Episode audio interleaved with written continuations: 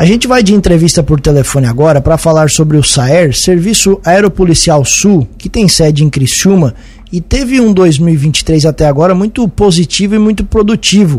A gente fala a partir de agora, conversa com o coordenador do SAER Sul, o delegado Gilberto Mondini. Delegado, bom dia, seja bem-vindo à nossa programação novamente, tudo bem? Ô, bom dia, tudo bem? Tudo um prazer falar com vocês aí, bom dia aos ouvintes. Estou à disposição dos senhores. Opa, um abraço, delegado. Muito obrigado pela gentileza e pela disponibilidade. Eu queria ouvir do senhor, a gente está fazendo uma avaliação, obviamente, com o ano chegando ao fim, de prefeituras, entidades, associações e o ano de 2023 para o SAER. Como é que o senhor avalia? O ano de 2023 para a gente foi muito bom, foi um ano muito produtivo, é, tanto nas ocorrências policiais quanto nas ocorrências aeromédicas. É, nós esse ano batemos recorde de, de operações, né? Foram 528 no total, sendo que 288 foram ocorrências policiais e 240 ocorrências aeromédicas, além de outros apoios, a Defesa Civil, é, as prefeituras, em órgãos ambientais.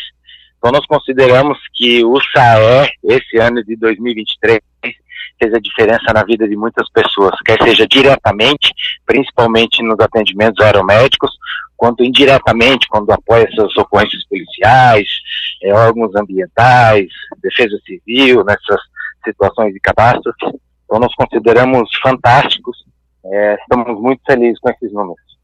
Inclusive esses números, né, delegado, o, são números maiores do que o ano de 2022, são números bem consideráveis. Por que tanto crescimento? Olha, acho que à medida que a gente vai criando expertise no, nos atendimentos que nós vamos é, fazendo, as instituições que são parceiras nossas vão tendo maior é, confiança né, no tipo de serviço. Então, sem dúvida, a partir do momento que a gente estabelece uma parceria é, muito boa com a Polícia Militar, as ocorrências vão aparecendo, eles vão lembrando mais da aeronave, que de fato a aeronave faz a diferença em algumas ocorrências. A mesma coisa com o Corpo de Bombeiros, com o SAMU. Então, o que eu acho que fez o diferencial esse ano para que esses números aumentem foi uma maior integração entre esses órgãos, Polícia Militar, Corpo de Bombeiros, SAMU e até mesmo com as prefeituras da nossa região, que são as responsáveis é, pelo custeio do aeromédico que nós temos hoje, né? Tanto da parte da ANREC quanto da Murel. Então essas parcerias aí, acredito eu que fomentaram o serviço e colocaram um, tanto o aeromédico quanto o policial é, na linha de frente aí na vanguarda desse tipo de missão. Qual é o tamanho da estrutura que atende hoje o, o, o SAER, o número de profissionais, como funciona? O SAER, a parte policial é 24 horas, é, são plantões com piloto, copiloto e três tripulantes operacionais, né, que fazem parte das ocorrências policiais.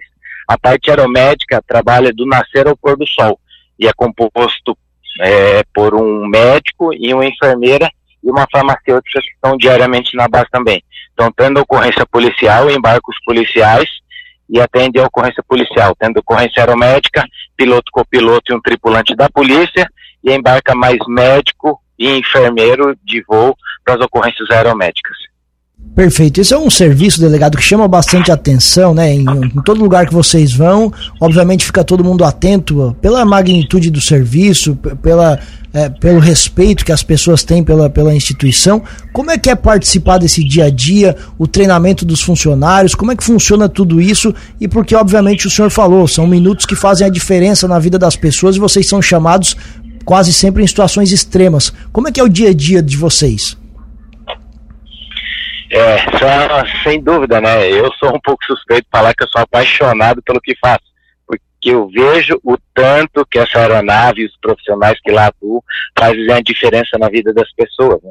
Então, todos que estão ali são apaixonados pelo que fazem, todo mundo procura individualmente se especializar, muitos ali foram buscar curso fora, de forma particular, mas independentemente disso, nós temos, nós temos uma rotina de treinamento, né?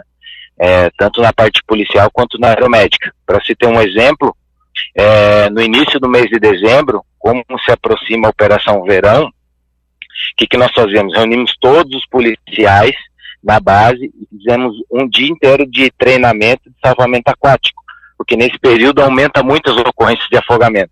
Então todos os policiais se reúnem, trocam informações na parte teórica, é, de nivelamento que a gente fala, e depois todos vão para a praia e fazem todos, pelo menos, uma simulação de resgate tanto se colocando como vítima, como socorrista e como um fiel, que é o que fica lá em cima na aeronave, é, ajudando o piloto e o copiloto no momento do resgate. É passando isso, né, parte do verão, ocorre a mesma coisa que salvamento em altura, que são as ocorrências que costumam dar na serra, nos costões, na parte do inverno, tendo visto o número de turistas naquela região aumenta muito. Então daí também, novamente, todos os policiais retornam à base, ficam o dia inteiro fazendo treinamento de resgate em altura, com descida de rapel da aeronave, né, e vários outros tipos de salvamento. E isso também com a parte médica, tá? Parte médica faz o treinamento específico para afogados e esse tipo e também esse outro tipo de salvamento que geralmente é mais traumas, né, que ocorre. Então, constantemente a gente está passando por treinamento para que numa eventual ocorrência a gente não se torne mais é, uma vítima, né? Então, a gente leva muito a sério isso. É interessante isso. Vocês têm que ter a perícia exatamente de resolver os problemas e não causar mais, né, doutor? Com relação ao, ao, aos trabalhos da aeronave, né? A gente tem muita curiosidade. Um helicóptero consegue voar à noite? A quantos quilômetros por hora voa um helicóptero? Em tempo ruim, tempo nublado, com chuva, vocês não podem voar? Como é que funcionam essas particularidades? É, o helicóptero voa assim à noite, né? Principalmente em ocorrências policiais, a gente decola. O aeromédico fica um pouco complicado no voo noturno, porque quase sempre a gente pousa em locais desconhecidos para atender as ocorrências aeromédicas. São terrenos baldios, é, rodovias, ou seja, onde aconteceu o acidente, onde aconteceu a ocorrência. E lá de cima é muito difícil no período noturno a gente identificar obstáculos, fiação, é, árvores, postes. Então, uma grande dificuldade em operar aeromédico à noite por conta dessas situações. Né? Então, o aeromédico não funciona à noite. As ocorrências policiais, sim. É, porque geralmente nas ocorrências policiais dificilmente a gente pousa. A gente fica mais fazendo monitoramento aéreo e orientando as, as, as viaturas, os policiais que estão por terra. É, quanto à aeronave, o nosso dia a dia, a aeronave ela tem capacidade para seis pessoas, né? Ela tem uma autonomia com um tanque cheio de três horas e meia. Para você ter uma noção, a gente consegue daqui de Criciúma ir até a divisa com a Argentina, lá em Dionísio Cerqueira. Então é bastante tempo de voo. Geralmente a gente voa a 200 km por hora quando a gente está com pressa, né, para atender alguma ocorrência. Essa é um, a, a velocidade média que a gente emprega nas ocorrências. É, e funciona o nosso dia a dia assim. É, o pessoal da parte médica se apresenta às seis e meia, é, todos fazem um checklist da aeronave e dos equipamentos. O mecânico da aeronave que fica na base com a gente lá chega um pouquinho antes, faz toda a vistoria da aeronave e libera para voo. Liberando para voo, médico e enfermeiro vão fazer o checklist deles, dos equipamentos deles, é, piloto, copiloto e tripulação também faz o checklist, cada um na sua área de atribuição. A partir do momento que todo mundo faz checklist e a gente está apto para voar. Isso ocorre geralmente seis e meia, sete horas. E a partir daí a gente fica no stand-by, ali aguardando chamadas ocorrências, que na grande maioria das vezes nas aeromédicas parte do Corpo de Bombeiros ou do SAMU. E as ocorrências policiais é de tanto da Polícia Civil como Polícia Militar, Polícia Rodoviária Federal, diretamente no celular da base.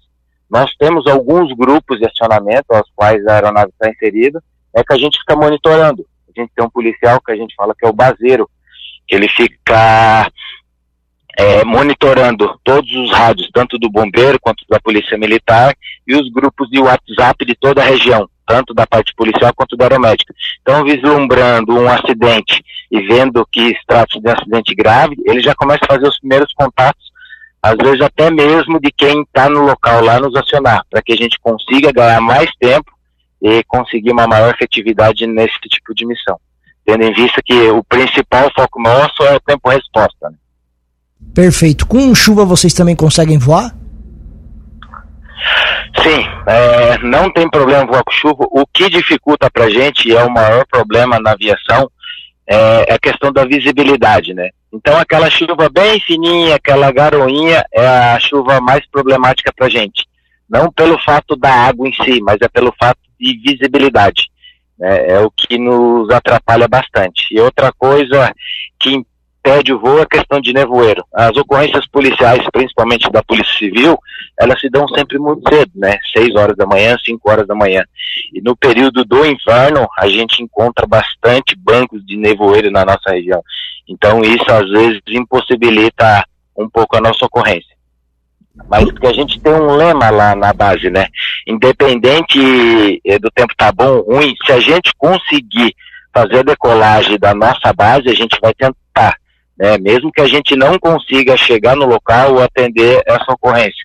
Mas havendo a, havendo a, a possibilidade de decolagem da aeronave ali da base, independente da condição climática, a gente vai decolar ali e a gente vai tentar chegar na ocorrência.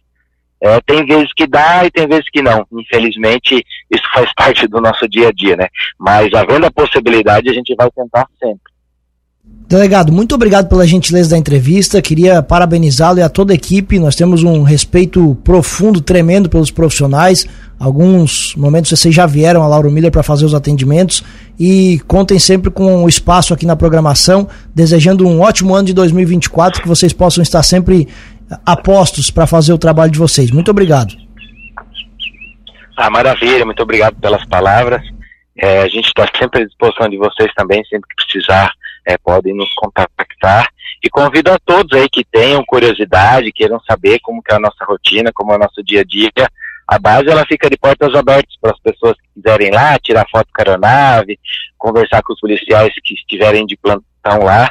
É, para quem não sabe, a nossa base fica ali na Vila Macarena, em Criciúma. Para quem vai para Nova Veneza, passa na frente. Estamos lá de portas abertas para quem quiser saber mais do dia a dia, tanto do Saé quanto do Saraçu. Um abraço, feliz ano novo. Igualmente, tudo de bom para vocês, para os ouvintes.